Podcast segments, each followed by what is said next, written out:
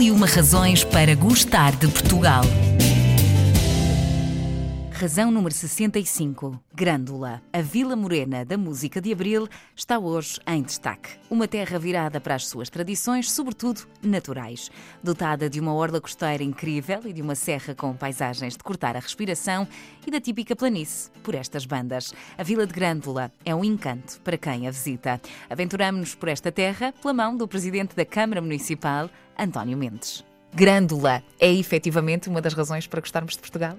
É, sobretudo há uma razão muito especial para gostarmos de, de Portugal e gostarmos de Grândola.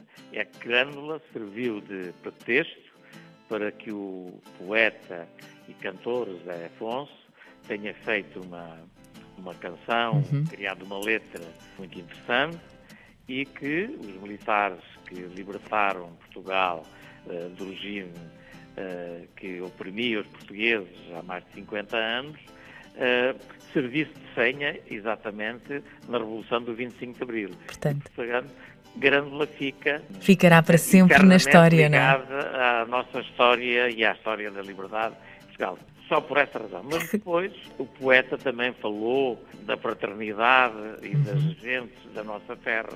E, portanto, esse é um elemento fundamental, que é como acolhemos as pessoas, como somos fraternais, como somos amigos e, portanto, essa nossa qualidade e essa uhum. nossa história é importante para nós e creio que é importante também para nós uh, portugueses, por, porque também nós, os portugueses, somos assim. É verdade. Uh, naturalmente, mais amigos, acolhedores. É verdade, é verdade. É que nos visitam Tantas vezes, mais, não, é? não é? É mesmo, é mesmo. E o que é que esta vila tem de tão especial para quem ainda não conhece Grândola? Assim, um, um cartão, uma espécie de cartão de visita. Sim. Se o Sr. Presidente pudesse apresentar esta vila, como é que o faria? Bom, a vila é uma vila plana, uma vila tradicional, alentejana, se bem que uh, mais no litoral, né? uhum. nós temos 45 km de costa, mas uh, é uma vila tradicional. Nós, enfim, não somos uma vila tão antiga e, portanto, uh, não temos, por exemplo, muitos monumentos, como tem uhum. algumas cidades e vilas uhum. alentejanas, mas temos de facto uma, uma situação eh, do ponto de vista eh, geográfico muito interessante, né? Portanto, nós eh, somos atravessados por as, pelas vias que, que partem de Sines, que hoje é um porto fundamental para Évora, mas depois também daquele eixo que transporta desde o norte até o Algarve e, portanto, passam por, pelo nosso Conselho. A nossa vila tem alguns pontos de interesse e, portanto, uhum. e que temos vindo a melhorar no, nos últimos anos. Nós temos uma igreja eh, que é classificada e que está a ser agora restaurada e, portanto, é um património do ponto de vista uh, do turismo uhum. religioso também muito importante. Neste momento estamos a, a, acabar de recuperar uma outra igreja, a Igreja de São Pedro. Vamos torná-la num museu de arqueologia. Nós temos aqui, do ponto de vista histórico, muita arqueologia. Depois, temos, temos comércio tradicional ainda com muito interesse. Uhum. Temos cinco ou seis restaurantes de excelência que as pessoas deslocam muito para, para vir aqui. Temos aqui uh, muita. Temos um jardim tradicional uh, que vamos agora também recuperar, uhum. que está no centro da vila, que é também um dos nossos ex-libres. Portanto, com atividades para toda a família. Para toda a família. Para toda a família, muito bem. Eu sei que existem por aí também algumas lendas. Uma delas fala de um tacho de ouro, mais concretamente a lenda do Oteiro do Ouro. Afinal de contas, há tacho, não há tacho. Que lenda é esta? Pois, ninguém viu o tacho, mas agora, exatamente. Mas conta-se exatamente que alguém encontrou uhum. uh, um dia um tacho cheio de ouro e por isso aquele aquela, aquele pequeno ferro uhum. ficou. Uh, o outeiro uh, do ouro. Com, exatamente, com o outeiro, com o outeiro do ouro. Mas, facto, Existe é. também por aí vestígios da presença romana. O que é que nós podemos visitar concretamente para quem se interessa também por estes uh, achados arqueológicos, que há pouco também referiu? Nós temos na freguesia de, de Molides, uhum. mais concretamente em Montum, as antas das Casas Altas, uhum. que é uma estação arqueológica que agora vai, se vai publicar uma monografia, mas que teve várias escavações já e, portanto, é importante. Temos no Lousal também uma, uma outra estação uh, arqueológica. Temos aqui dentro da própria vila, no Cerrado do Castelo, uma estação arqueológica junto à escola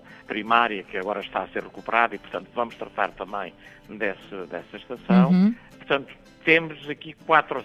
Depois temos a mais famosa, uh, em Troia. Uhum. Uh, e, portanto, temos, do ponto de vista arqueológico, aqui vários pontos de interesse. E, e, portanto, vamos este ano exatamente tratar. Temos, uma, temos depois o Museu Freiões Montelho, que tem um acervo bastante grande de toda, toda a arqueologia, mas uhum. toda a etnografia também da, da vila. Uhum. Vamos criar este ano um roteiro arqueológico, porque de facto dá para, até pelas distâncias que tem, porque de Troia ao Lousal são 70 quilómetros uhum. e, portanto, dá perfeitamente para fazer um roteiro arqueológico que, que tem, eh, de facto, muito interesse do claro. ponto de vista. E temos esta vantagem no nosso país também, de carro conseguimos chegar a vários sítios em pouco tempo, o que é também é, excelente, é, não é? é exatamente. E quem é que visita mais esta Vila Morena? São portugueses ou são estrangeiros? São portugueses, embora uhum. Tenhamos aqui, do ponto de vista turístico, os espanhóis são uhum. de facto os maiores visitantes, mas há dois ou três anos para cá, os franceses são de facto os nossos maiores visitantes. Muito porque isso depende também de outra coisa. Nós, neste momento, temos grandes investimentos uhum.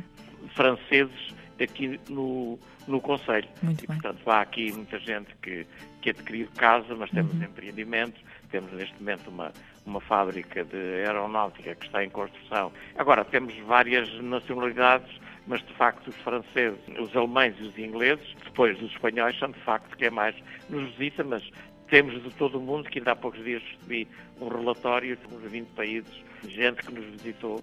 Que bom, que bom, que bom. Certo. Para terminarmos a nossa conversa em relação a esta vila maravilhosa, Sr. Presidente, gostava de lhe lançar aqui um pequeno desafio, que complete a seguinte frase. Grândola é A origem do nome da vila tem, por si só, uma história para contar. Reza a lenda que os príncipes do reino vinham para esta zona caçar, já que nesta altura tinha muito mato e escondia caça grossa, como javalis e veados. Um dos príncipes mandou construir uma casa para se poder juntar com os amigos em dias de caça, que mais tarde construíram também por ali as suas casas, nascendo uma pequena aldeia de caçadores. Alguém um dia chamou a atenção dos outros para um javali que por ali passava, dizendo: Oh, que grande olha! Daí em diante, o lugar passou a chamar-se Grandolha. Mais tarde, Grandola, até chegar à atual Grândola. Daqui às canções, aos poemas e às inspirações foi um salto. Uma terra que valoriza as suas tradições, mas para nós continuará sempre a ser Grândola Vila Morena.